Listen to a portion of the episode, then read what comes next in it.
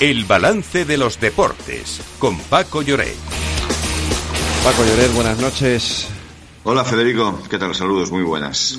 Empezamos por ese sorteo que es lo más eh, inmediato, ¿no? Lo más, lo más último, ese sorteo. De la sí, bueno, eh, es un sorteo larguísimo con bueno con muchos equipos. Lo más destacado es que entran 16 equipos de primera, solo están exentos los cuatro que van a jugar la Supercopa en principio en Arabia Saudita.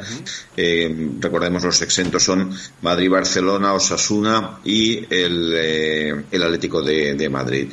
Bueno, pues ha habido para todos los gustos. Pues el Villarreal viaja a Chiclana, el eh, Betis contra un equipo extremeño que se llama Hernán Cortés, el eh, Valencia va a Logroño, em, bueno, el Atleti de Bilbao viaja a Cataluña, Rubí, la Real Sociedad a Valencia, al pueblo de Buñol, eh, el Celta va a Turégano y el Sevilla Quintanar de la Orden. Pues bueno, hay de todo, hay de todo un poco, ¿no? Y ya te digo, son un total de 55 emparejamientos, eh, pues eso, más de 100 equipos. Es la primera criba y ya sabes, partido único y en campo siempre del equipo más flojo, el de categoría inferior.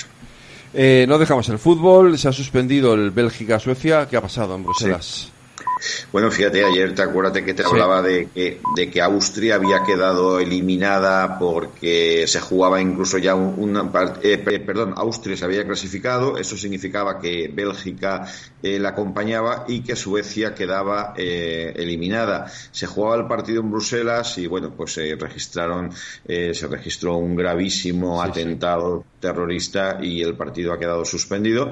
Y ahora lo que está sucediendo también es que, claro, la, ahora mismo mismo, pues eh, la UEFA está planteándose qué va a pasar, sobre todo con los partidos en los que, bueno, mm, eh, juega Israel, eh, que no tiene prácticamente opciones de, clasificarse, pero que está en uno de los grupos de clasificación de esta, de esta Eurocopa. Así que, bueno, mm, es un papelón para, para la UEFA dentro de este clima que se está viviendo de consternación mundial.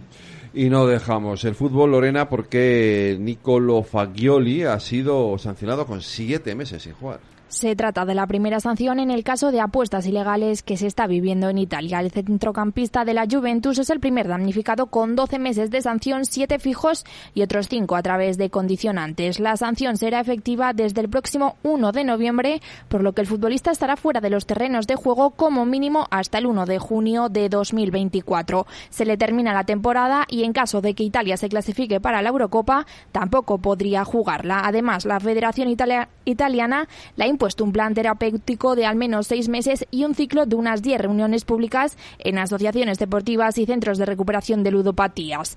Por su parte, hoy ha declarado el jugador del Newcastle y ex del Milan que según se ha sabido ha seguido los pasos de Fagioli para pactar con las autoridades y reducir así drásticamente su sanción. Y Paco, comentabas antes la crisis palestino-israelí y hoy ha llegado el Maccabi Valencia, claro. Sí, un partido que curiosamente tiene antecedentes. Fíjate, en 2003 hubo también una crisis eh, en Israel. El Valencia Basket, eh, bueno, tenía que viajar allí para jugar. Eh, Juan Roch en persona creo que no necesita presentación, eh, dijo que no, que ellos no iban a jugar ese partido porque no iba a poner en riesgo a, sus jugadores. Y estamos hablando, en 2003 el Valencia Basket tenía una de las mejores plantillas del baloncesto español, llegó a la final de la liga y era un equipo que tenía opciones para poder eh, aspirar, haber aspirado a entrar en la Final Four.